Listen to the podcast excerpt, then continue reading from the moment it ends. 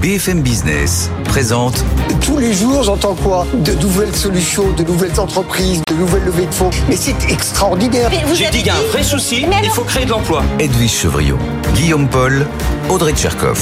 Good evening business.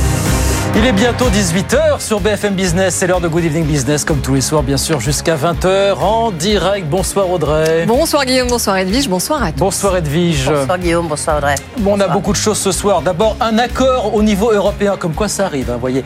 Un accord pour réformer les règles euh, budgétaires en Europe. Ça vient de tomber. On va voir ça avec Thomas Asportas, bien sûr, dans, dans un instant. Une avocate d'affaires réputée de la place de Paris. euh, qui aurait été victime d'espionnage. BFM Business le révélait ce matin. Elle sera avec vous dans 10 minutes, Edwige. hein. Absolument, maître Sophie Vermeil, elle a été optionnée. Il faut dire qu'elle est sur deux dossiers importants Athos, Casino. Qu'est-ce qu'il faut en déduire? Et surtout, est-ce que c'est pas dangereux pour la place de Paris? En tous les cas, c'est son argument. Et puis ensuite. Allez, je serai un peu plus léger, on va faire la fête. Le patron de Le Nôtre, un nom mythique de la gastronomie française, c'est Olivier Warwick, qui vient de Agendas. Oui. Il vient euh, de, euh, de- de la durée, voilà, je cherchais les macarons de la durée. Voilà, mais en tous les cas, est-ce que euh, ça marche ou pas? Est-ce que pénurie de per- personnel, de chef Il va tout nous raconter lui aussi? Ça fait pas mal de sujets d'actu, tout ça dans, dans 10 minutes. Et puis à 18h30, évidemment, nos experts qui arrivent, Audrey. hein. Et oui, alors parmi les autres sujets que nous allons aborder avec les experts ce soir, il y a bien sûr les premières conséquences hein, du vote de la loi immigration. Le ministre de la Santé a confirmé sa démission aujourd'hui. Alors on s'intéressera particulièrement à la caution hein, qui pourrait être réclamée aux étudiants étrangers qui voudraient venir en France, puisque les écoles de commerce et les écoles d'ingénieurs notamment commencent déjà à s'inquiéter. On leur donnera la parole ce soir. Voilà le programme non exhaustif, bien sûr, de Good Evening Business. On est ensemble jusqu'à 20h ce soir sur BFM Business. Good evening business, le journal.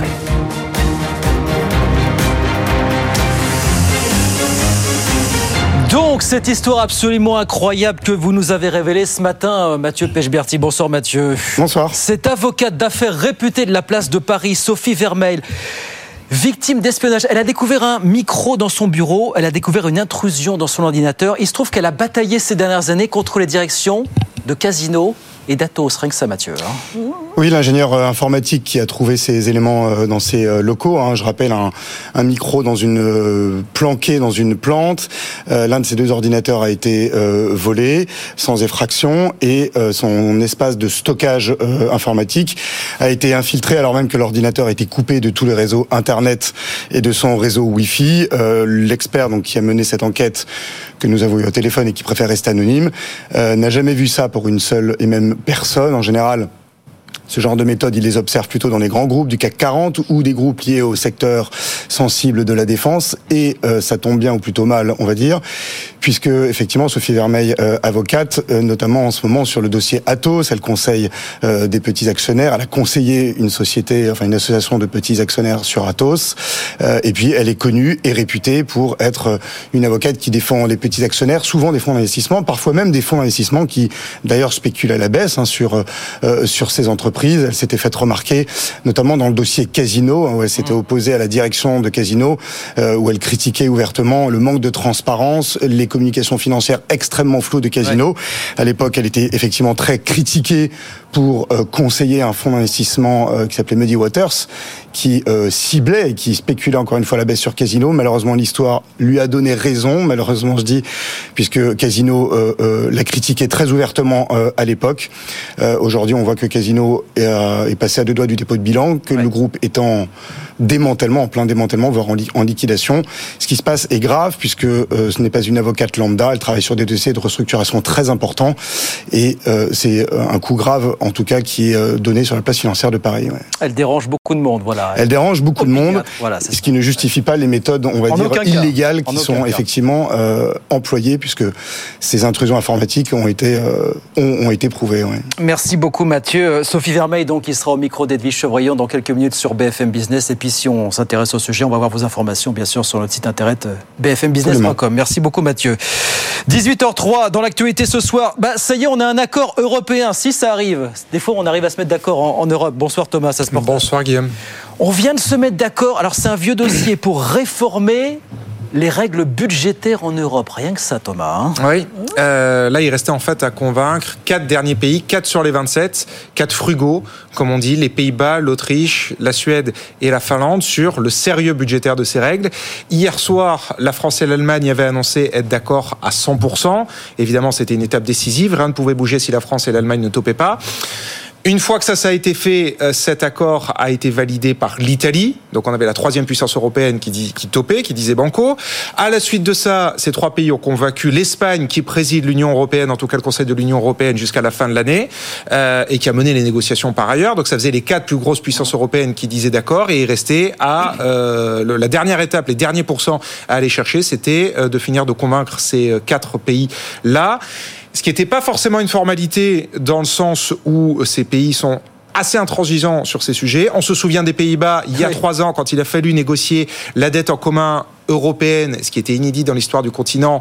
On avait eu le même schéma, la France et l'Allemagne qui s'étaient mis d'accord, qui avaient donné une impulsion politique, mais les Pays-Bas avaient quand même résisté un certain temps avant de finir par céder. C'est un peu la même histoire qui s'est produite là. Et donc, Aujourd'hui, euh, les réunions, les ministres se sont réunis une dernière fois en visio à partir de 16 heures. Ça n'a pas été très long, ça, ça, aura duré moins de deux heures, et on aura fait euh, du fine tuning, c'est-à-dire qu'il restait à placer les curseurs vraiment à la virgule près, à la décimale près, au bon endroit sur l'ampleur des efforts budgétaires à faire quand un pays est au-dessus des 3%. Je vais pas rentrer dans tous les détails, mais c'est vraiment ça qui s'est joué aujourd'hui. Quoi. La philosophie, tout le monde était en gros d'accord, dire il faut définir un nouveau cadre où les pays s'engagent à assainir leurs finances publiques et en même temps donner plus de flexibilité pour que les pays puissent investir dans les transitions inévitables.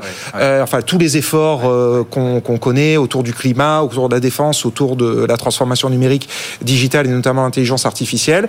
Tout le monde était d'accord sur la philosophie. Il fallait traduire ça dans des règles budgétaires, des curseurs, voilà. Et donc aujourd'hui, euh, les quatre derniers pays qui avaient encore un peu des doutes, visiblement les ont levés et euh, bah, donc on a cet accord. Maintenant, comme tout accord européen, il reste à une dernière étape qui est l'étape du vote. Et donc il y a un trilogue maintenant qui va s'enclencher entre le Parlement, la Commission et le Conseil. Euh, début 2024 pour que ces règles soient votées avant les prochaines élections européennes. Bon, ça, la veut, suite. Ça veut dire qu'on va prendre quelques libertés avec les fameux critères de Maastricht, avec lesquels on a déjà pris un petit pas mal de libertés depuis quelques un années. Un petit peu. Mais alors, sans rentrer dans les détails, je tiens quand même à vous dire que les nouvelles règles seront encore plus compliquées que les anciennes. On en parlera dans le débrief tout à l'heure. Elles vont donner un peu plus de flexibilité, ça c'est vrai, mais elles sont dix fois plus compliquées que les précédentes. C'est tout aussi vrai. Et les négociateurs l'admettent eux-mêmes. Hein. Ça reste l'Europe, malgré tout. Ça, voilà, ça reste l'Europe. Merci beaucoup Thomas. Oui, on en reparlera tout à l'heure aux alentours de 18h45 de ce nouveau cadre budgétaire, évidemment. En France, pendant ce temps, on a un gouvernement qui continue de ramer pour persuader qu'il n'y a pas de crise au lendemain du vote de la loi immigration. Je vous rappelle que le ministre de la Santé, Aurélien Rousseau, a quand même démissionné. Sinon, il y a toujours beaucoup de critiques depuis ce matin, notamment sur ce qui va obliger, vous savez, les étudiants étrangers qui souhaitent venir en France à payer une caution au préalable. Écoutez ce que nous disait le patron de l'ESSEC ce matin sur BFM Business. Ça, ça l'inquiète énormément. Ça constitue, à notre avis, un mécanisme économiquement et juridiquement aberrant. Et ce qui est, ce qui est grave pour nous, c'est le flou autour du montant de cette caution, euh, qui serait déterminé par décret et non par la loi. Et à notre avis, ça ouvre la porte à des variations arbitraires et clairement dissuasives. L'enjeu est celui de protéger l'avenir de notre enseignement supérieur et assurer que la France reste une destination de choix pour les meilleurs talents mondiaux. Voilà le directeur général de l'ESSEC ce matin sur BFM Business. Les écoles d'ingénieurs non plus ne voient pas ça d'un très bel œil. Elle rappelle qu'on manque tous les ans de 15 000 ingénieurs en France. Un de ses représentants sera d'ailleurs avec nous tout à l'heure à 18h30 sur BFM Business. Puis Emmanuel Macron, lui, doit s'exprimer à partir de 19h sur ce vote. Ça sera dans l'émission C'est à vous sur France 5. 19h07, 18h07, pardon, en attendant. On retrouve Étienne Braque depuis Euronext à la Défense. Bonsoir Étienne, on est encore dans le vert ce soir à la clôture. Hein. Bonsoir. Et oui, à 13 points du petit record qui a été touché vendredi au fixing. 7583 points ce soir pour l'indice parisien qui grappille 0,1%. Du vert également à Wall Street avec une grosse tendance aujourd'hui. L'obligataire qui se détend très nettement. Regardez le 10 ans allemand, vous en parlez avec Thomas, cet accord. Et puis surtout, bien sûr, les marchés qui parient sur des baisses de taux. Tout ça, ça fait descendre le 10 ans allemand sous les 2%. 1,98. Ce n'est pas arrivé depuis mars dernier quand le 10 ans américain, lui, est à 3,89 pour pour la première fois depuis euh, l'été dernier. Et tout ça, ça permet de contrebalancer la hausse des cours du pétrole. Regardez le Brent qui refranchit la barre des 80 dollars pour euh, la première fois en l'espace de 10 jours, plus 1,5% ce soir pour le pétrole, avec bien sûr des inquiétudes en mer Rouge. Du côté des valeurs, nouvelle IPO aujourd'hui à la Bourse de Paris. Pour Steve, on est dans une valeur cyclique qui gagne un peu plus de 10% ce soir, avec une levée de fonds d'un peu plus de 15 millions d'euros. Ça faisait longtemps qu'il n'y avait pas eu d'IPO à la Bourse de Paris, mais peut-être une valeur qui va sortir, CRIT, qui a été suspendue euh, aujourd'hui. La famille qui détient 70% du capital pourrait peut-être sortir cette valeur, bien sûr spécialisée dans l'intérim. Le CAC 40, donc, qui clôture en hausse ce soir, plus 0,1%, proche de ses records historiques, toujours au-delà des 7500 points à 7583 points. Merci beaucoup, Étienne. On regarde rapidement ce qui se passe à Wall Street pendant ce temps. Évidemment, le Dow Jones qui grappille 0,1%, 37 600 points. L'indice Nasdaq de son côté, en hausse également, plus 0,28%, 15 045 points. Tout ça à la mi-séance. 18h09, deux invités avec Edwige Chevrillon dans un instant, le directeur général de Le Nôtre, Olivier Voirec, et puis surtout l'avocate Sophie Vermeil qui a été victime d'espionnage BFM Business. Révélé l'affaire ce matin. Elle est au micro d'Edwige Chevrillon dans un instant. À tout de suite. BFM Business présente Edwige Chevrillon, la grande interview. Bonsoir à tous, bienvenue dans la grande interview, les grandes interviews. Je reçois dans un instant maître Sophie Vermeil. Elle a été espionnée dans le cadre des dossiers, des dossiers que vous suivez sur BFM Business, le dossier Atos et Casino. Elle nous dira comment elle s'en est rendue compte et puis surtout bah, qui l'a fait espionner. Et puis ensuite, c'est le patron de Le Nôtre, Olivier Warwick, qui sera avec nous. Il nous dira un peu comment se passent les fêtes, bien sûr, on parlera de pouvoir d'achat et on parlera peut-être aussi de pénurie de chefs et de personnel. Bonsoir, maître Sophie Vermeil. Bonsoir, Elvige Chaufferion. Merci Merci d'être avec nous parce que j'imagine que l'exercice n'est pas très simple pour non, vous. Pas du tout. Euh, même si vous êtes avocate, mais vous êtes avocate d'affaires, donc euh, pas pénaliste. Mais vous aurez peut-être besoin dans un dans quelques temps d'un avocat pénaliste. Ai déjà. Vous en avez déjà. Euh, voilà, c'est une affaire qu'a révélé BFM Business et Mathieu Pechpertier. On en parlait dans il, y a, il y a encore quelques minutes. Vous avez été espionné, vous avez découvert des micros, vous allez tout nous raconter. On va rappeler que vous travaillez sur le dossier Atos en fait depuis très longtemps. Alors de temps en temps vous l'avez suivi, de temps en temps un peu moins, mais vous êtes très présent. C'est un dossier que vous connaissez par cœur. Vous étiez avec un fonds euh, qui était actionnaire de Casino, et puis vous êtes aussi, vous étiez aussi dans le dossier Atos. Vous Casino. Et dans le dossier Atos et, dans le dossier Casino, oui. Euh, qu'est-ce qui, qu'est-ce qui s'est passé? Est-ce qu'on peut dire que vous êtes, on va chercher à vous espionner et pourquoi? Qu'est-ce que vous représentez en fait, euh, Sophie Vermeil? En fait, je, je, suis une avocate indépendante dans un cabinet petit, on est trois. Et j'ai une, j'ai une spécialité qui est très différente euh, de celle de mes autres confrères parce que je suis à la fois au croisement du droit, de la finance et de la comptabilité. Et j'ai eu la chance d'être formée en quelque part par des hedge funds, parce que au début, dans le dossier casino, j'ai travaillé pour les fameux vendeurs à découvert. Oui. Dans un premier temps, c'était pas Mediwater et ensuite Mediwater. Et ce qui fait que j'ai euh, une formation spéciale pour identifier les problèmes dans les sociétés avec une communication financière compliquée et des questions sur la comptabilité. Euh, c'est très difficile euh, à Paris d'avoir ce type d'avocat parce que la plupart des avocats qui sont bons sont dans des grands cabinets, ils, sont dans, ils travaillent pour l'establishment. Et euh, dans ces conditions-là, quand vous venez et que vous avez un positionnement qui est totalement à l'inverse, enfin frontal, on va dire, par rapport à leurs clients, vous représentez en fait un animal dans l'environnement qui est très atypique et qui peut faire un peu mal. Et qui ne rentre pas dans les cases. Non, pas du tout. Non. Oui. Et le, vous vous êtes fait espionner. Comment vous en êtes rendu compte? De quoi s'agit-il en fait? Et jusqu'où ça a été ou ça va encore Alors, c'est évidemment compliqué de rentrer dans tous les détails. Il faut savoir que si je viens aujourd'hui sur votre plateau, c'est parce que c'est pas la première fois qu'il y a une escalade et que je me suis dit ah, maintenant il faut dire stop et il faut vraiment attirer l'attention des pouvoirs publics sur le problème. Dans le dossier Casino, il y a eu plusieurs fois, il y a eu des papiers qui ont été écrits là-dessus. Je ne suis jamais rentré dans les détails, mais à un moment donné, en fait, il y a tout un tas de personnes qui vous approchent. La police vous prévient très rapidement, en fait, et vous dit attention, attention. Et à un moment donné, on m'a fait comprendre qu'on lisait mes mails. Alors c'est toujours de manière très subtile, c'est jamais frontal, il n'y a pas l'agressivité. La police me dit, ça sera jamais l'intégrité physique, ce qui rassure ma famille, mais bon. Et oui, euh, enfin, on vous a suivi hein, quand même. Oui, oui, mais c'est pas interdit de suivre les gens dans la rue. Donc, euh, donc il y a eu des mains C'est pas très rassurant, oui. Voilà. Et il y a trois ans, en fait, il y a eu beaucoup, beaucoup de choses. J'ai déballé euh, à la brigade financière aussi auprès de l'AMF. Et ce qui a été un peu fascinant, c'est qu'on m'a même pas proposé de porter plainte et de mettre tout ça sur PV. D'accord? Donc là, je me suis dit, euh, bon, on laisse tomber. Euh, à ce moment-là, le dossier était ce qu'il est, donc on était en 2020. Dans Là, on était sur Casino, hein, toujours. C'est pas encore Atos. Voilà, et maintenant j'arrive à Atos. Euh, au début, je, donc positionnement très différent dans Atos, parce que cette fois-ci, euh, je suis pas pour les méchants vendeurs à découvert. Euh, étant précisé qu'aujourd'hui dans le dossier Casino, je représente quand même certains membres de la famille Guichard, mais dans le dossier euh, Athos, dès le départ, j'étais du côté d'un fonds qui s'appelle Sycomore, qui a essayé mmh. de faire en sorte euh, de euh, bouger le conseil d'administration d'Atos et de, de, de révoquer Bertrand Meunier. Et ensuite, j'ai accepté de travailler pour euh, des actionnaires euh, petits porteurs, vos auditeurs, vos téléspectateurs. Pourquoi? Parce que c'était important pour moi de ne pas avoir que des combats pour des hedge funds. Et Mais après, ils vous ont, ils vous ont entre guillemets révoqué hein, cette association de petits actionnaires, non? Je ne vais pas rentrer dans les détails de pourquoi, euh, mais euh, ça a été un moment compliqué parce que quand il y a des pressions sur les avocats, il n'y a évidemment pas des pressions que sur les avocats. Mhm. Et donc, il y a tout un tas de choses et il m'appartient pas de, de, commenter en fait les conditions de, de, la rupture. Et vous avez trouvé un micro, non Je crois dans, dans les plans de oui. vous avez fait. Racontez-nous bah, en fait, rapidement, mais c'est juste dans, pour dans, dans, le prolongement de ce qui m'est arrivé dans le casino. Logiquement, à un moment donné, vous faites vérifier votre ordinateur. Et à ma grande surprise, que j'avais même pas mandaté euh, l'expert pour ça, il sort un appareil détecteur euh, de micro et il fait le tour. Et là, on voit qui sonne. Euh, alors, il faut comprendre ce que je, mets un tout petit peu le détail pour bien que vos auditeurs saisissent. C'est même pas genre un, micro que vous cachez dans, de la terre d'une plante ou sous une table. C'est en fait incrusté dans le socle qu'il faut casser, d'accord, pour voir le micro. Et ensuite, ils avaient fait un trou dans une des tiges de la plante pour faire remonter un fil pour pouvoir écouter.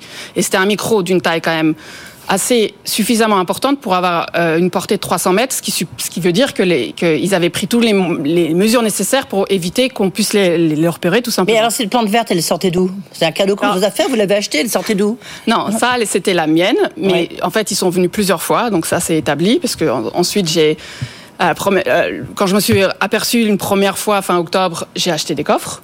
Euh, pour planquer euh, les ordinateurs portables, il y en avait trois dans un coffre, ils ont pris un sur trois. Genre, tu vois, tes coffres, bah, on n'a juste rien à faire. Donc en fait, c'est ça le.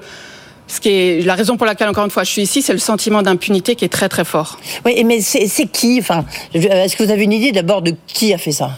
Alors, c'est jamais l'émetteur en direct, donc c'est pas Casino, pas Atos, parce que vous pensez bien que les directeurs mmh. généraux vont pas signer des chèques pour des officines. Après, c'est l'entourage. Euh, mmh. je, je, donnerai des détails à la, à la police. Euh, mais euh, mais c'est clairement des gens qui ont un intérêt à ce que la vérité ne fasse pas jour. Et moi, à la fois dans le dossier Casino et dans le dossier Atos, il y avait des choses importantes à dire dans l'intérêt des investisseurs, dans l'intérêt du marché, et j'ai été empêchée de le faire. Oui. Euh, Sophie Maître, pardon, Maître Vermeil, ça qu'est-ce que qu'est-ce que ça veut dire en fait? C'est qu'à Paris, euh, sur la place de Paris, Bruno Le Maire pourtant est allé encore la défendre à New York il y a, il y a quelques heures. Est-ce que ça, ça veut dire quoi? C'est qu'il faut, quand on ne fait pas partie de l'establishment, c'est risqué? Qu'est-ce que vous vous en déduisez? En fait, moi, parce je... que vous ne devez pas être la seule quand même dans cette situation-ci. On est très très très peu d'avocats dans ma situation. Okay. Pour les vendeurs à découvert, je suis la seule à Paris. Euh, en fait, moi, ça fait longtemps que j'échange avec euh, les pouvoirs publics. Ça fait 15 ans que j'ai un think tank, je conseille les pouvoirs publics. Et la dernière fois, ils m'ont appelé, c'était il n'y a pas plus tard de, il y a quatre semaines, ils me disent, ah, on est content de vous avoir. Vous savez, c'est dur d'avoir des interlocuteurs comme vous. Mm -hmm. J'ai dit, mais vous voulez ma vie? Euh, donc, en fait, c'est, l'administration, l'autorité des marchés financiers se rend compte qu'il y a un déséquilibre en faveur des émetteurs. Ils se rendent compte que c'est verrouillé. Je pense qu'au niveau politique, ils ne s'en rendent pas compte. Donc j'ai un message pour Bruno Le Maire. Euh, je pense qu'il y a des discours à tenir euh, au, au, ministre. Je pense qu'il il a un vrai... Et je trouve ça formidable qu'il veuille faire de Paris euh, la place financière, ce qu'elle est déjà maintenant en Europe continentale. Mmh, Mais il y, a, il y, a, des choses à améliorer et il faut qu'il entende le discours des investisseurs et pas le discours seulement du CAC 40. Ouais. Euh, il faut dire que les fonds activistes sont en train de prendre quand même plus de place, oui. notamment à Paris. Oui, en fait, il faut voir les marchés financiers comme un rapport de force. C'est comme la démocratie. Vous n'avez pas de parlement sans exécutif ou de pouvoir judiciaire. Et le, les marchés financiers, c'est les investisseurs d'un côté, les émetteurs. Quand il y a trop de pouvoir par, par, pour les émetteurs, ouais. en fait, il y a une place du coup déséquilibrée et qui nuit, encore une fois, à vos auditeurs, à vos téléspectateurs. Vos, vos, ils n'imaginent même pas que ce soit difficile de trouver juste un avocat qui se dise pas ah non, je peux pas prendre ce dossier-là. Mhm, mhm. Merci beaucoup, euh, maître euh, Sophie euh, Vermeil. En tous les cas, bah, surtout, bah, revenez nous voir, tenez-nous au courant de ce qui se passe, et puis faites attention à vous. Merci à vous. Merci beaucoup. Et puis évidemment, vous pouvez retrouver sur le site de BFM Business l'enquête de Mathieu Pechberti qui raconte aussi tout ce qui vous est arrivé. Merci beaucoup. Merci. Tout de suite, on change de sujet un peu plus léger. On va parler de Le Nôtre avec son directeur général. Good Evening Business. Actu, experts, débat et interview des grands acteurs de l'économie. Bonsoir Olivier Voiric. Bonsoir Edwige. Vous êtes euh, le directeur général de Le Nôtre. Vous venez un peu, c'est vrai, c'est déjà un peu Noël avec la, la lébuche, euh, avec le sapin, avec les macarons. Euh. Mais Le Nôtre, c'est vrai que c'est un nom mythique. Euh, qui a été créé, je crois, en 1987. 57. 57, pardon, par euh, Gaston Lenôtre. C'est hum, comment ça se présente là les fêtes? Est-ce que les, Français ont envie d'acheter? Vous vous êtes quand même, enfin, les Français, il faut avoir beaucoup de pouvoir d'achat pour aller acheter chez le nôtre. Comment ça se présente pour vous? Alors, ça se présente bien. Tout d'abord, vous le disiez, euh, le nôtre est assez unique puisqu'on a plusieurs activités. Bien évidemment, euh, il y a l'activité boutique et ça bat son plein. C'est vrai que début décembre, on a senti un peu de ralentissement, mais je peux vous dire depuis deux, trois jours, les Français sont orientés euh, vers les fêtes et, je peux déjà vous annoncer que les Français ont envie de faire la fête. Oui. Et on peut dire que et les commandes et les passages en boutique sont très prometteurs pour ce Noël. Vous êtes euh, plus combien là euh, On parle beaucoup d'inflation déjà, et on parle beaucoup aussi de, bah, de croissance. Alors l'inflation euh, cette année, là, en fin d'année, elle s'est ralentie. C'est vrai qu'on a eu des forts impacts en début d'année. On est plutôt sur environ 6% d'inflation, hein, qui grosso modo est répercutée dans nos prix, hein, puisqu'il faut être honnête. mais en tout cas, elle ne sera pas d'au-delà de 6%. Oui, et la demande, enfin là, vous avez en boutique, on est quasiment à Noël. Vous avez fait comme l'année dernière, vous avez fait comme en 2019 Alors on est en progression, on est en progression. Alors je, je prends pas la pour nos boutiques, je ne prends pas la jauge de 2019 puisque on a eu un parti pris nous avec cette période de Covid puisqu'on a des boutiques de proximité dans des quartiers résidentiels de les laisser ouverts. Donc si vous voulez, depuis 2019, notre chiffre d'affaires est bien au-delà de 2019. Mmh. Mais si on prend l'année 2023 par rapport à 2022, à date, il y, y, a un indicateur chez nous, c'est les commandes, puisque pour que vous compreniez bien, euh, c'est 50% du chiffre d'affaires du mois de décembre va être fait entre le 23 et le 26, 25 décembre. Oui, donc, merci d'avoir pris le temps d'être ici. en même temps, ça vous fait un peu de pub. Donc, euh, euh, c'est, on, on, est en avance de 12%. Et on est en avance de 12%. Et il y a, y, a, y a, deux indicateurs qui sont intéressants. Il y a, y a un indicateur tout d'abord qui est de la fréquentation, qui est en hausse, qui est un indicateur important dans le monde des boutiques, qui est de 3%. Et on a un prix moyen qui augmente de 9%. Donc c'est pour ça que je vous dis que les Français ont envie de faire la fête. Euh, parce qu'au-delà euh, que nos prix ont, ont augmenté avec l'inflation, on voit que ça, on est au-delà de l'inflation euh, dans l'augmentation du, prix moyen. Mais par exemple, la, bûche que vous avez là, euh, qui est magnifique, euh, elle coûte combien? Alors, celle-là, elle a plus de 200 euros. Elle a plus de 200 euros, mais c'est ce qu'on appelle une bûche signature. C'est-à-dire qu'ici, vous avez tout l'artisanat de la maison Le Nôtre. C'est-à-dire qu'elle est très attendue, elle est en série limitée, vous la commandez, et puis elle représente euh, euh, la signature de tous les artisans de la maison Le Nôtre. C'est-à-dire que, tout d'abord, vous voyez, les chocolatiers ont travaillé, ils ont fait une, une, une, une luge, une luge qui est toute en chocolat. Au-dessus, vous avez des gourmandises qui, qui parlent et mm. de la glace, parce que nous avons nos propres glaciers, et notre, euh, notre dessert signature qui est la feuille d'automne. Et vous avez également euh, ce côté un peu wedding cake parce que nous avons une grosse activité traiteur événementiel tout au long de l'année qui est encore différente des boutiques et on voulait euh, rendre hommage aux gens qui sont dans le décor chez nous. Donc ça, elle est, vous en avez que 400 et elle est un petit peu plus de 200 euros. Mais... les matières premières, vous n'avez pas eu de problème de matières premières Non, on n'a pas Notamment eu de... le chocolat qui avait beaucoup augmenté, mais maintenant, est-ce qu'il est redevenu à peu près dans, dans les purs bah, anti-Covid Alors, il n'est pas redescendu, on va pas, on va pas se le mentir, mais on va dire que nous, l'inflation, notamment sur les matières premières, on est sur un plateau, sur un plateau, et on le voit euh, principalement depuis la rentrée où euh, le, on, les matières premières, les prix n'augmentent plus en tout cas. Est-ce que vous avez une pénurie de personnel? Parce qu'on voit que mais ça existe partout et surtout dans, dans vos métiers parce que vous vous êtes euh, vous êtes traiteur, mais vous faites de l'événementiel, vous avez le précatelan, donc vous, vous, vous touchez un peu à toutes les palettes. Là où il manque, où il y a des trous dans la raquette Alors, on a des tensions sur certains postes parce que, comme vous le dites, on est 700 collaborateurs, on a quatre activités. On a l'activité boutique, traiteur événementiel, l'école, l'éducation.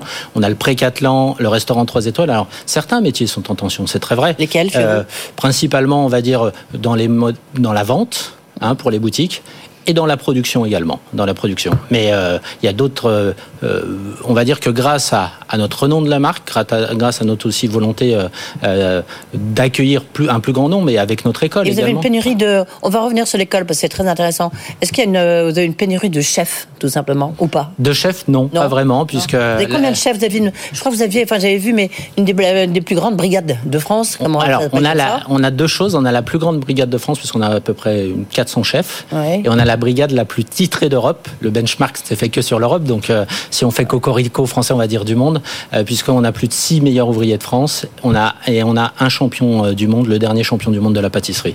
Et qui s'appelle Allez. Étienne Leroy. Et qui a conçu cette Et qui a quel âge? Ouais, Il a une petite, une petite quarantaine, il a 35, 37 ans, voilà. Parce que l'école, est-ce qu'elle attire de plus en plus de jeunes?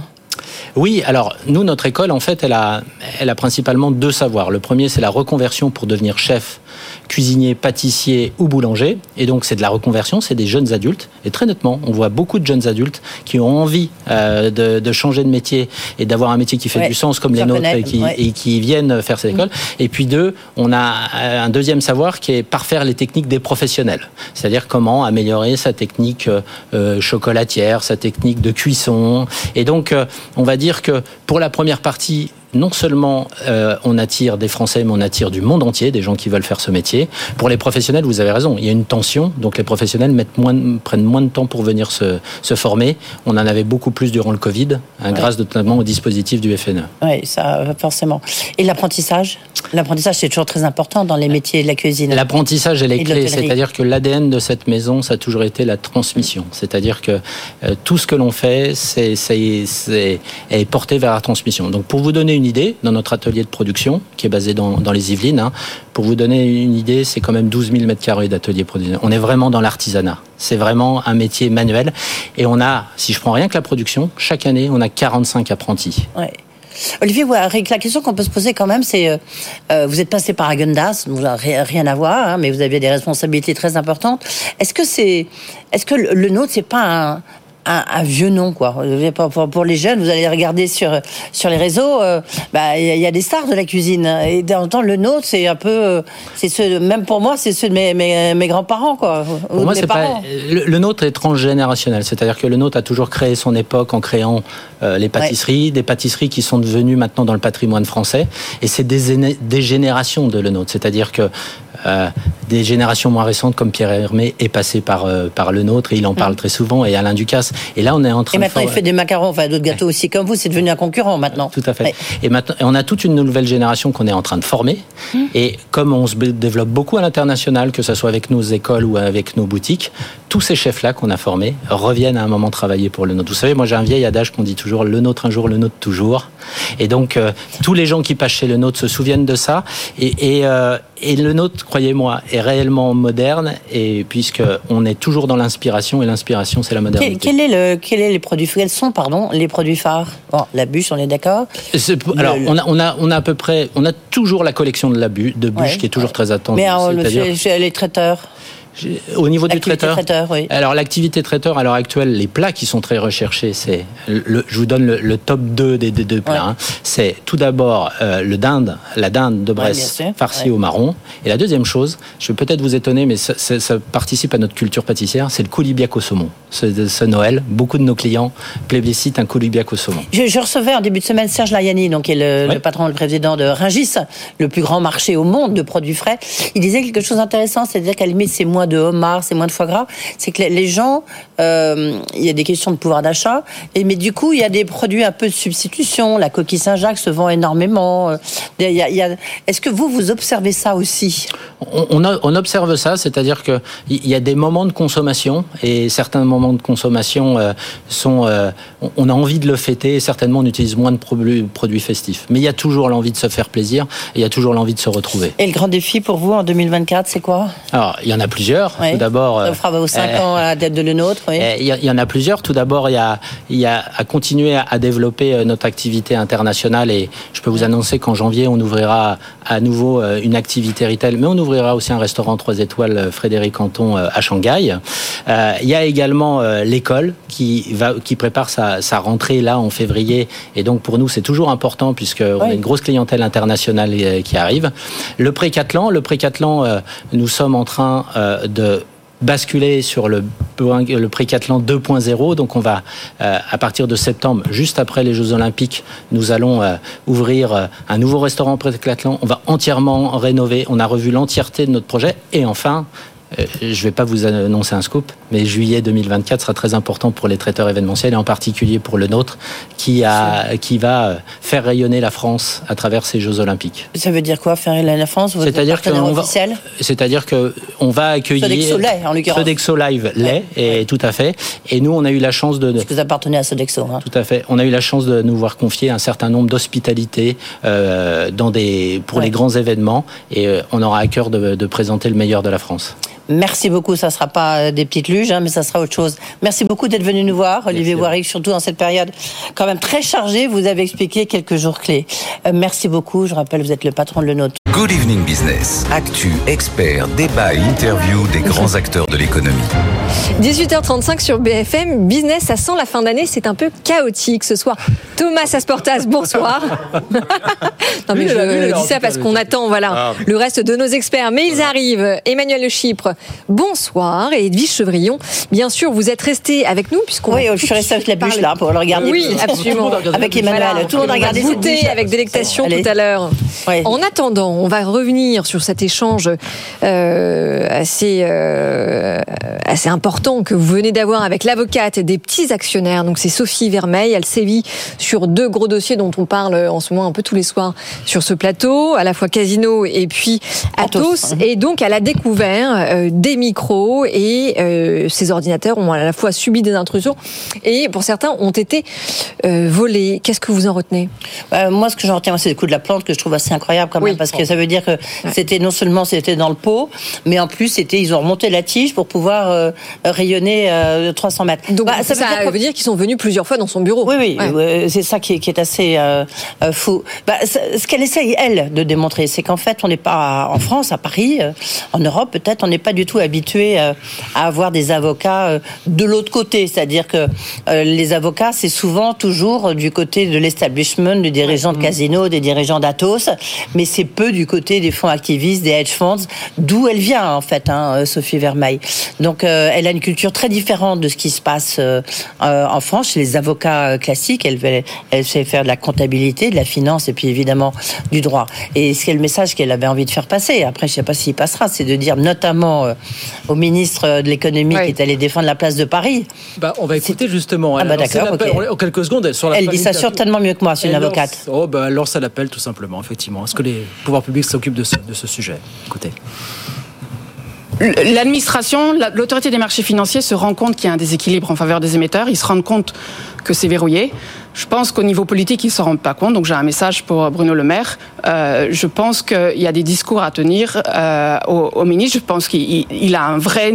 et je trouve ça formidable qu'il veuille faire de Paris euh, la place financière, ce qu'elle est déjà maintenant en Europe continentale. Mmh, Mais il y, a, il y, a, des choses à améliorer et il faut qu'il entende le discours des investisseurs et pas le discours seulement du 440. Ouais. Euh, il faut dire que les fonds activistes sont en train de prendre quand même plus de place, oui. notamment à Paris. Oui, en fait, il faut voir les marchés financiers comme un rapport de force. C'est comme la démocratie. Vous n'avez pas de parlement sans exécutif ou de pouvoir judiciaire. Et les marchés financiers, c'est les investisseurs d'un côté, les émetteurs. Quand il y a trop de pouvoir pour les émetteurs, en fait, il y a une place du coup déséquilibrée et qui nuit, encore une fois, à vos auditeurs, à vos téléspectateurs. Vos, ils n'imaginent même pas que ce soit difficile de trouver juste un avocat qui se dise pas ah non, je peux pas prendre ce dossier-là. Oui, donc c'est très clair. Elle veut lancer un appel au pouvoir public parce qu'elle se sent complètement impuissante face à ces gens qui ne veulent pas que la vérité éclate. Alors je sais pas si c'est pas que la vérité éclate. Après chacun a sa vérité, mais en tous les cas, qui veulent pas, euh, qui veulent imposer peut-être leur euh, ce qu'ils sont en train de faire euh, du côté de Casino ou, du côté d'Atos. C'est ça qui je trouve le plus impressionnant dans ce qu'elle nous raconte. Et puis c'est vrai que, ben, je, lui posais la question que les fonds activistes, les hedge funds, on, les a vus dans tous les dans tous les dossiers là récemment ils ont été chez Danone, on les a vus bah, chez Atos, mais dans d'autres gros dossiers. Testataire pour demander un changement oui. politique. Et c'est peut-être là où il y a, y a, y a un switch qui est en train de s'opérer. Oui. oui Alors en tout cas, elle a quand même été longtemps critiquée justement pour avoir, euh, comment dire, mis le viseur sur les dossiers de communication financière euh, douteux, euh, en tout cas pour Casino. Et c'est mm. vrai que l'histoire, vous l'avez dit d'ailleurs tout à l'heure, lui a donné raison. Hein. Ah oui, c'est sûr que pour l'instant, elle, elle, a eu raison. Elle, elle, défend, ça va être intéressant de suivre. Elle défend les euh, certains actionnaires euh, historiques, certains actionnaires familiaux de la famille Guichard, qui commencent à protester, notamment sur euh, l'éventuelle fermeture du siège à Saint-Étienne, ou au moins, en tous les cas, une diminution très très forte de salariés au siège. Mais elle est montée au front dans d'autres grands dossiers, du côté de chez EDF, du côté de Solution 30 aussi, qui est un dossier qu'on a éminemment suivi sur, sur BFM Business. Bon, c'est quand même des, des pratiques de barbouze on n'est pas vraiment habitué. Oui, oui, non, c'est sûr. C'est des boîtes d'intelligence artificielle. Hein, comme elle dit, c'est pas, pas le patron, c'est pas Jean-Charles Nory qui a, signé le chèque. Hein. Mais euh, oui, ce qui est fou, c'est que quand même, il y a des menaces physiques. Hein. enfin, physiques dans le sens où elle était suivie. Euh, oui, mais en, même euh, temps, elle vous a répondu que ce n'est pas interdit en France d'être suivi dans la rue. Oui, ok. Enfin bon. Oui, non, mais on est bien d'accord. Pas ce qu'il y a de plus Bon, bon, souvent, en tout cas, ce En tout cas, c'est pas très rassurant. C'est pas très rassurant, effectivement. Bien. Ce qui n'est pas très rassurant non plus pour le gouvernement, c'est ce qui s'est joué depuis 24 heures et ce qui se passe aujourd'hui. Donc, euh, bah, on a un gouvernement ce soir qui nie toute crise au sein de la majorité au lendemain de l'adoption de la loi controversée hein, sur l'immigration. Même si quand même le ministre de la Santé, Aurélien Rousseau, a démissionné aujourd'hui, d'autres ministres ont fait savoir clairement quelle était leur, opposition euh, au texte. Alors justement, on écoute tout de suite Olivier Véran, le porte-parole du gouvernement, euh, qui était à notre micro après le Conseil des ministres. Olivier Véran. Alors, on écoutera Olivier, on écoutera Olivier Véran dans, dans, un instant. Si on parle un petit peu politique, on peut, ah si l'écouter. Il est revenu. Allez, c'est parti. Il n'y a pas de mouvement de fronde ministérielle, je, je, je, le conteste. Il y a dans cette loi des choses que nous n'aimons pas, qu'une partie de la population française n'aime pas, que je n'aime pas, mais qui ne nous déshonorent pas. Alors, ça ne nous déshonore pas. Euh, Thomas Asportas, je vous vois lever euh, les yeux au ciel. Qu'est-ce que vous en dites? Euh, bah, C'est une drôle de manière pour le gouvernement de finir l'année. C'est-à-dire que, tant sur le fond que sur la forme, Emmanuel Macron et son gouvernement, enfin toutes ses troupes derrière, n'étaient pas vraiment habitués à tenir ce genre de, discours à l'issue de l'adoption d'une réforme. Pendant le premier quinquennat, ils avaient la majorité absolue, ils déroulaient leur programme. Là, plus le temps passe, plus on les voit euh, contraints de faire passer des choses qui vont quand même, qui sont un petit peu orthogonales quand même. Avec, l'appui des LR, les on voit bien, on, voit bien, il n'y a pas besoin d'être un expert politique pour voir que c'est tout sauf un triomphe là. Entre le fond et la forme, la petite voix, le ton grave, bon, c'est quand même, euh, c'est quand même un, signal sur le, le, l'énergie, le, mouvement que peut qu'impulse, que, dégage que l'exécutif qui est, qui, est, qui, est, quand même pas très bon. Quoi, Quand vous voyez que tout le monde titre sur la fin de la Macronie, Emmanuel, pour vous. non, sans, aller jusque-là, mais, voilà, c'est quand même un, coup, c'est un petit coup sur la tête. C'est ce qu'on lit, qu'on entend partout. Voilà, que comment vous regardez cette séquence, vous, politique Et qu'est-ce qu'elle dit des trois ans qui restent, finalement, du, du quinquennat euh, Alors d'abord, la Macronie, ça la Macronie, ça non, mais la Macronie, ça reposait, c'était un édifice extrêmement fragile. Hein. Emmanuel Macron, il est arrivé au pouvoir sur des concours de circonstances. Euh, on refait dix fois l'élection présidentielle de 2017. Il est jamais élu président de la République.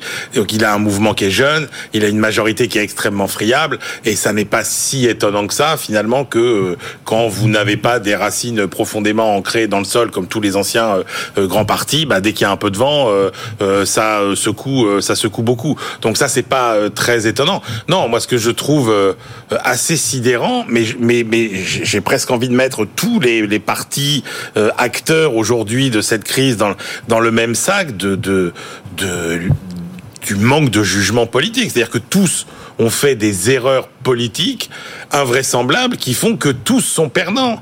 Euh, bah alors, sauf le Rassemblement national. Sauf le Rassemblement national, évidemment. Mais Emmanuel Macron, par exemple, quand même, ça n'est pas un, enfin, c'est là qu'on voit que ça n'est pas du tout un animal politique. C'est-à-dire que Emmanuel Macron, qui n'a pas de majorité, mm. les deux réformes qu'il lance euh, après sa réélection, c'est quand même les deux réformes qui sont les plus problématiques qui sont les plus clivantes, qui sont Ouais. un, la réforme des retraites, deux, l'immigration, avec euh, une méthode à la hussarde dont on voit bien qu'elle n'est pas très adaptée euh, à un régime dans lequel vous n'avez qu'une majorité euh, relative. Et très mal accepté par l'opinion Euh, publique. Oui, vous voyez bien que les Bah, pas le, pas le, Non, mais pas justement, c'est pas il y a l'immigration. c'est front au renversé, hein, parce que la retraite, c'était euh, juste pardon, Emmanuel qui va trouver que je l'interromps tout le temps. Euh, les, la- les retraites, les Français étaient c'est contre, et c'est allez-y. et c'est posé, et, et- et puis ça a été voté, et puis là, c'est les, les Français ont sou- soutenaient cette Edwige, loi, 70%, soutenaient cette loi, 70%, 70%. voilà. C'est ça qui est incroyable. On a Soutenaient. déjà vu- pas à faire passer le texte. On a, dé- on a dépensé une énergie politique absolument considérable pour faire cette réforme des retraites. Et on peut pas nier que la montagne a quand même accouché, alors peut-être d'une grosse souris, mais d'une souris quand même, qu'une partie de l'énergie politique qui a été dépensée à ce moment-là, elle a sans doute manqué au moment de ce vote-là sur, euh, euh, sur, euh, sur, sur l'immigration. Donc euh, voilà, vous avez des partis de gauche qui finalement aujourd'hui se retrouvent complètement piégés. Ouais. Mais si la semaine dernière, ils n'avaient pas empêché la procédure parlementaire de se dérouler, on n'en serait peut-être pas là. La droite qui se fait quand même sur le fil voler quasiment euh, sa victoire par le Rassemblement clair. national. Non, Ouais. franchement, le plus étonnant là-dedans, c'est qu'on se dit finalement le parti dont on pensait qu'il était euh, peut-être euh, le moins expérimenté avec ses jeunes députés, etc. Ce- celui qui sait là pour le coup tirer les marrons du feu, c'est quand même le Rassemblement national qui a en plus un atout absolument considérable par rapport à tous les autres partis, c'est que c'est le seul parti qui a une incarnation pour la prochaine élection présidentielle. Et que du coup, la victoire qu'a revendiquée Marine Le Pen ce matin, c'est directement à mettre dans son escarcelle, dans la course à l'Élysée, alors que vous ne savez pas qui sera le candidat euh, des Républicains, que vous ne savez pas qui sera le candidat euh, de la Macronie. S'il y en a un. S'il y en a un. Donc franchement, oui, effectivement, le Rassemblement national, suite à toutes les erreurs de stratégie de tous les autres, se retrouve le grand gagnant de cette manœuvre. Edwige Non, mais juste parce que je trouve euh, un peu impressionnant, c'est ce malaise en, en Macronie, parce qu'à la limite, je crois que c'est Thomas aussi qui disait ça, c'est-à-dire qu'on sait plus ce que c'est que la Macronie aujourd'hui, parce que le, tout le système repre- reposait sur le, le en même temps entre la gauche et la droite, il y a un espace, c'est comme ça que j'ai été élu, mais, mais, mais aujourd'hui, il a refait un clivage très très fort. Donc, euh, où est-ce qu'il va se situer? Est-ce qu'il se situe complètement à droite pour pouvoir soutenir Gérald, Gérald Darmanin? Euh, En tous les cas, ça sera plus à gauche, ça c'est clair. Là, on voit bien, notamment avec Sacha Ollier, on voit bien qu'il y a eu une fracture qui s'est faite. Donc, euh, on rentre dans une nouvelle phase où ça sera un nouvel euh, Emmanuel Macron, parce que ça sera en tous les cas plus le Emmanuel Macron qui a été Oui, mais élu. sauf que tout ce qu'on a entendu pendant la campagne Oui. présidentielle, tous, tous les dossiers. serait le qui, rempart contre soi-disant- le Front National. Soi-disant l'obligeait parce que euh, une partie de l'électorat de gauche euh, avait euh, avait voté pour lui.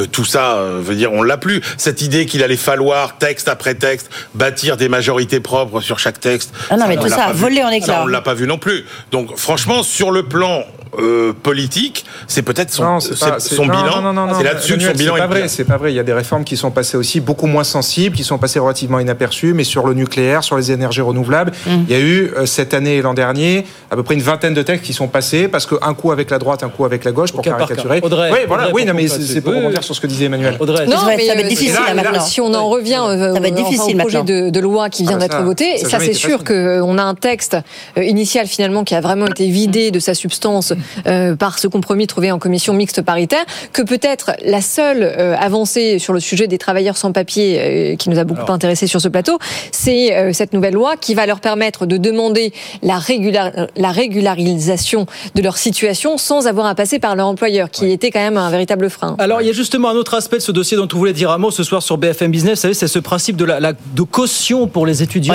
étrangers. hein, les jeunes qui souhaitent étudier en France, qui devront, dans ce cas, déposer une certaine somme. Elisabeth Borne disait ça peut être symbolique, ça peut être 10, euh, 20 euros. On va en parler avec euh, euh, Laure Morel qui est avec nous au, au téléphone. Bonsoir Madame Morel, merci d'être avec nous euh, ce soir. Est-ce que vous nous entendez? Bonsoir. Bonsoir, merci beaucoup. Vous êtes vice-présidente de la conférence des directeurs des écoles françaises d'ingénieurs. Vous êtes euh, vice-présidente donc de cette conférence et vous avez signé un communiqué aujourd'hui pour dire que cette mesure ferait tout sauf attirer les talents. Vous dites tous les ans on manque d'environ quoi 15 000 ingénieurs en France. C'est ça le- Oui. la, la question aujourd'hui, l'équation, Madame Morel. Oui, c'est exact, c'est exact. Effectivement, la CDFI, donc la conférence des écoles d'ingénieurs françaises, euh, se pose beaucoup de questions donc euh, par rapport à ce qui vient de se passer, par rapport à l'attractivité internationale de l'enseignement supérieur en général et bien évidemment des écoles d'ingénieurs. Donc aujourd'hui, effectivement, on a, on a vu apparaître euh, euh, trois mesures. Donc vous parlez du cautionnement, euh, oui, euh, pour les étrangers. Puis effectivement, quand on nous parle de 5 et 10 euros, euh, ça devient ridicule. N'empêche que c'est inscrit dans la loi. Il y a aussi d'autres mesures euh, qui sont ne plus nous permettre de faire des exonérations quand on a des étudiants internationaux qui seraient de, de, de très très bonne qualité et voire même aussi on a vu apparaître qu'il faudrait qu'on se porte garant euh, du caractère sérieux des études. Donc on voit bien que là, nous, euh, on se pose des questions par rapport globalement à l'autonomie en fait euh, de nos actions. Oui, avec euh, le patron de HEC d'ailleurs qu'on a entendu tout à l'heure dans le, dans le journal, en effet, euh, qui est très très virulent sur le sujet.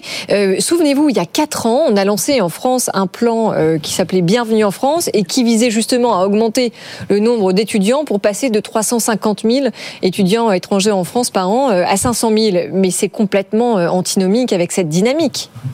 Et exactement. On, ne- on aurait dû, là, il a annoncé 500 000 étudiants étrangers en Ouais, c'est ça. 2027. Oui. Donc là, les mesures qui ont été prises sont euh, diamétralement opposées. Donc euh, là, euh, c'est une vraie surprise pour nous. Et puis, effectivement, on ne voit pas comment on pourra, on pourra arriver à ce chiffre-là avec les mesures qui ont été prises. Et ce que vous dites, ma- Madame Morel, en, une minute pour, pour conclure, c'est que euh, à quoi bon parler réindustrialisation dans, dans ce pays si vraiment on empêche la main d'œuvre et les talents de l'étranger surtout de venir euh, travailler en France? C'est ça le message de fond finalement. Hein. Bien sûr, et au niveau des écoles d'ingénieurs, donc il y a attiré euh, les, les, les talents au niveau des écoles d'ingénieurs, mais on tient aussi à souligner qu'on a 48% euh, de nos ingénieurs qui poursuivent en doctorat. Ouais. Donc en fait, cette pénurie-là, et, et ça risque d'impacter à, à plusieurs échelles. Merci beaucoup Laurent Morel, merci d'avoir été avec nous ce soir. Donc je rappelle, vous êtes vice-présidente de la conférence des directeurs des écoles françaises d'ingénieurs qui euh, s'inquiètent véritablement de cette mesure annoncée par le gouvernement. Même si Elisabeth Borne a dit on pourra revoir éventuellement ce dispositif. ça, ça donne un très mauvais signal. Voilà, Oui, c'est ça. Ça donne pas, oui, ça donne pas envie déjà qui Et peut. c'est Bah, pour, quand c'est même. pour ça, c'est pour ça qu'hier après-midi, euh, des noms de ministres ont fuité, hein, mettant leur, leur démission dans la balance. Roland Lescure en faisait partie. Pourquoi? Parce que précisément, il sait euh, qu'on a besoin de dizaines, voire de centaines de milliers de travailleurs étrangers pour. euh, Oui, pour et puis sachant qu'il y a, il y a française, c'est 15 jours, on a commenté BPI sur ce, sur plateau les euh, derniers chiffres qui montraient que la France n'était plus, plus du tout une destination de choix pour les, pour les étudiants Alors, étrangers. bien sûr, donc là, ça va être encore moins. Encore pire, ouais. Alors quand même, euh, bon, ils sont tous euh, très indignés, euh, tous ces grands patrons euh, d'école. Moi, je dis que c'est comme un peu comme les comme les patrons et c'est un peu comme le Medef, c'est-à-dire qu'on aurait aimé dans la période où finalement ces textes étaient en élaboration, qu'ils mettent un peu plus de pression, parce que je veux dire, euh, le, le fait qu'on ait besoin d'étudiants étrangers, etc., c'est pas quelque chose qu'on découvre. Donc euh, moi, je suis un peu oui, quand mais là, même. ça avait pris une tournure je tellement suis, politique. non, mais je suis pas un peu. s'engager. Oui, mais il y a un moment où Vous faut voulez dire savoir que Patrick. Martin s'est exprimé beaucoup trop Bah, tard. Patrick Martin, il a, moi je me rappelle de débats euh, sur ce plateau euh, avec des représentants du patronat où on se disait mais finalement qu'est-ce qu'ils veulent? Bah non, ils étaient quand même tous extrêmement prudents. Patrick Martin, c'est c'est les derniers jours là qu'il est un peu Ouais, sorti ouais. du bois en étant un peu plus affirmatif, mais enfin c'est quand même bien tard.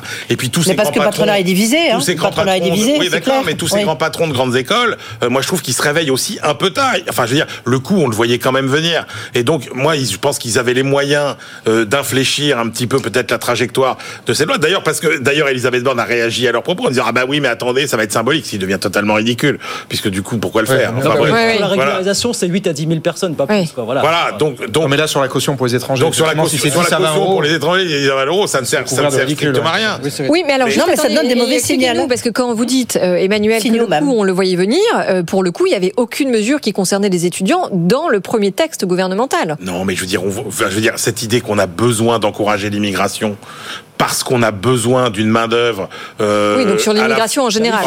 euh, qualifiée, je veux dire, Ouais. ce positionnement, on a, on est favorable à une immigration parce qu'on a besoin d'é- d'étudiants qui viennent euh, étudier dans nos écoles, parce qu'on a besoin, on manque d'ingénieurs, on manque de tout. Je trouve que ce discours pro-immigration, Ouais. il a quand même été un peu timide et il faut qu'effectivement ils soient poussés tous dans leur retranchement par Mmh. effectivement des mesures qu'on n'avait pas forcément euh, vu venir et, qui- et dont je ne sais pas qui a pu penser ces, ces mesures-là. C'est-à-dire que. Bah, c'est de la politique C'est politicienne. c'est de la politique. C'est de la politique oui, mais il y a un politicienne. moment où on- alors, au moment, il y a un moment où on comprend pourquoi, quand vous regardez. Pourquoi les gens ne votent plus? Et puis pour- pourquoi les gens Non. ne votent plus? Puis il y a un moment où quand vous regardez les Faire l'original statistiques, à la copie. quand vous regardez les statistiques dans les pays qui ont été privés pour une raison ou pour une autre de gouvernement pendant plusieurs semaines, voire plusieurs mois, où on s'aperçoit que finalement ces pays sont allés mieux dans les périodes où ils n'étaient pas gouvernés. Ah, je vous vois venir, Emmanuel. Où ils étaient gouvernés, bah, on se dit oui, franchement, euh, si c'est pour ça. euh, Emmanuel découvre les affres de la politique ce soir. Voilà, c'est comme ça. Non, mais il est jamais trop tard euh, pour j'entends. euh,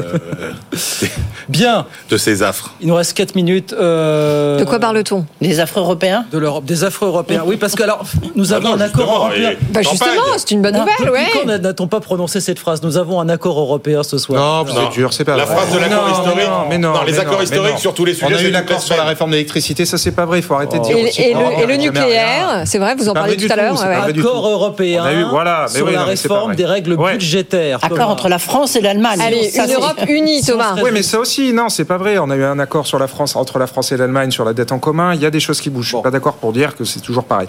Le, là, en l'occurrence, ce qui s'est passé, c'est qu'hier soir, on a eu effectivement cet accord entre la France et l'Allemagne qui ont topé à 100% Oui.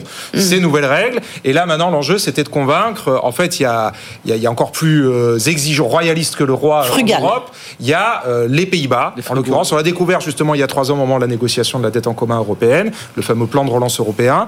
Bon, bah là, c'était un peu pareil. Il fallait convaincre les Pays-Bas et trois autres pays, l'Autriche, la Suède et les Finlandes, de ces nouvelles règles qui, pour faire simple, doivent encadrer les pays pour qu'ils rétablissent leur compte public et en même temps leur donner, voilà, c'est le fameux en même temps, leur donner un peu plus de flexibilité pour qu'ils puissent mener à bien leurs réformes et leur investissement dans la décarbonation, la défense et les nouvelles technologies. Bon, tout ça, c'est du fine-tuning, c'est mettre des curseurs au bon endroit, à la virgule près, sur combien d'efforts on doit faire si on est en déficit excessif, c'est-à-dire au-dessus des 3%, à quel rythme on doit rétablir les comptes, quelles sanctions on se prend si on respecte pas ces règles. La vérité, c'est qu'à la fin des fins, les règles proposées sont aujourd'hui dix fois plus compliquées, et c'est pas moi qui le dis, ce sont les négociateurs eux-mêmes qui le disent. C'est ça l'Europe. Dix fois plus compliquées, et ça, c'est un échec total, parce que l'un des objectifs de la réforme, c'était d'avoir des règles justement plus lisibles pour qu'elles soient adoptées par Bah les alors ça Européens. avance, mais ça avance mal. Donc là-dessus, c'est pas que ça avance mal, c'est que ça termine mal, puisque la négociation est terminée. En revanche, là où ça se termine bien, bah, c'est qu'on a un accord et que, grosso modo, politiquement, puisqu'à la fin des fins, la technique ne compte pas, personne ne respecte pas ça- ces règles, elles sont trop compliquées. Mais à la fin des fins, ce qui compte, c'est politiquement le résultat, et tout le monde l'a obtenu. D'un côté, la France, puisqu'ils peuvent dire, regardez, on a assoupli les règles. Avant, il fallait s'interdire tout déficit. Maintenant, on a droit à 1,5% de déficit. Avant, on devait réduire le déficit de temps. Finalement, maintenant, c'est deux fois moins si on fait des réformes. Donc, ils peuvent afficher politiquement cette victoire-là. Oui. Et en même temps, l'Allemagne peut afficher sa victoire en disant regardez, la France voulait qu'il n'y ait absolument aucune règle quantitative, aucun critère. Eh ben, le texte en est truffé. et Mais juste pour comprendre, est-ce que ça veut dire que les euh, ratios de référence emblématiques, donc sur le De déficit Maastricht et Non. sur la dette, voilà, Ils sont toujours là. Donc, on a toujours sont les toujours là. 3% de déficit et 60% de dette. Le seul curseur qui a bougé, et effectivement, ça c'est quand même un signal que tout le monde peut comprendre, Oui. c'est qu'avant, à la fin des fins, l'objectif c'est que personne n'ait 0% de déficit. Hein. Mm. Euh, L'Allemagne, tout ça, on dit non, on fait zéro. C'est l'objectif en Europe, c'est pas d'avoir 3% de déficit, c'est d'avoir zéro. Là maintenant, tout le monde est d'accord pour dire ok, endettons-nous. On a 1,5% de Oui. déficit par an. Donc ça, c'est quand même un, un message Et Pour politique. investir, pour investir. Oui, oui, Non, mais déjà- non, non, non, pas pour investir. On a le droit d'avoir Oui. 1,5% Non, mais déjà. Thomas, et si vous déjà faites, que et quand pardon, les et règles- je termine, si vous faites des réformes, si vous faites des investissements, vous avez le droit à deux fois plus Bon. de temps et deux fois moins d'efforts pour réduire votre déficit. Non, mais je vais pas rentrer être- dans les ratios de PIB et les. Emmanuel. Je vais être très bref. Déjà que quand les règles étaient euh, simples, d'être personne, déjà que quand les règles étaient simples, personne ne les respectait. Voilà. Donc maintenant qu'elles sont encore plus ex- et, et compliquées, personne ne les respectera en- encore plus. Et notamment les pays d'Europe du Sud, dont on voit bien qu'une fois de plus, ils cherchent tous les prétextes euh, pour euh, finalement bah, ne jamais tenir correctement leurs finances publiques. la France en fait championne de cette hypocrisie étant la France, bien sûr. Ah, bah, je- Non, juste un mot, c'est que ça, avec Thomas ce matin, on a écouté ce qu'on appelle un brief, vous savez, dans, dans le jargon Ouais. journalistique, c'est-à-dire qu'on a eu un décryptage sur, sur ce pacte. Euh, et je dois reconnaître, c'était tellement compliqué que moi, j'étais là, euh, j'avais des chiffres dans tous les sens, euh, et je suis pas la seule. On se disait, mais attends, c'est, c'est, voilà, un message politique, mais alors vraiment, sur le fond, la technique, je serais incapable de vous dire exactement qu'est-ce qu'on a le droit de faire et euh, comment fait-on pour être dans les clous. C'était quand même très compliqué. Donc c'est un succès euh, sur la forme, mais Ouais, c'est un échec sur le fond. C'est Ouais, politique, voilà, c'est politique. Ouais, ouais, sur le fond, en partie, en partie. Bon. Voilà. Ah, en- en- vérité- Ça avait bien commencé dit Emmanuel, pourtant, En vérité, comme dit Emmanuel, et comme le disent les gens qui connaissent vraiment bien tout ça, euh, peu importe les règles, de toute façon, les gens les respectent pas. voilà. Et, euh, et, et, donc, ce qui comptait à la fin, mais la politique compte. Ce qui comptait à la fin, c'est de pouvoir dire que les règles ont été Ah. réformées Voilà. et envoyer ce message de dire on va avoir un sérieux budgétaire On voit- et en même temps, on va investir face aux Américains. On voit où ça nous a mené jusque-là. Eh ben, au revoir. Très bien, continuons à signer des accords Je suis- je suis rassuré. politiques qui mettent tout le monde. euh, On est rassuré, l'Europe est toujours l'Europe finalement. Voilà. Voilà. Tout va bien. quoi. Bien, merci à tous les trois d'être venus ce soir. C'est fini. Thomas Asportas, Emmanuel Le Chypre, Edwige à demain, 18h10, bien sûr, pour nouvelles aventures. 18h58. Quel invité pour finir l'année, Edwige, demain Eh ben, je sais pas, justement. Ah, Bah, justement, grand mystère. ça sera la surprise. Ah, bah, Suspense. On l'annoncera demain matin. Voilà. 18h58, on revient dans un instant, bien sûr, Audrey. Et oui, restez avec nous, on va parler Europe, on va parler immigration. On va revenir sur Pas cette que. affaire d'espionnage. On en parlait, hein, l'avocate Sophie Vermeil qui était avec Micro Edwige. On va la réécouter euh, dans un instant. Puis plein de sujets à voir ensemble jusqu'à 20h avec un casting pour euh, nos experts. 4 étoiles. C'est tombé son 4 justement. Allez, à tout de suite. Good Evening Business. Actu, experts, débat et interview des grands acteurs de l'économie.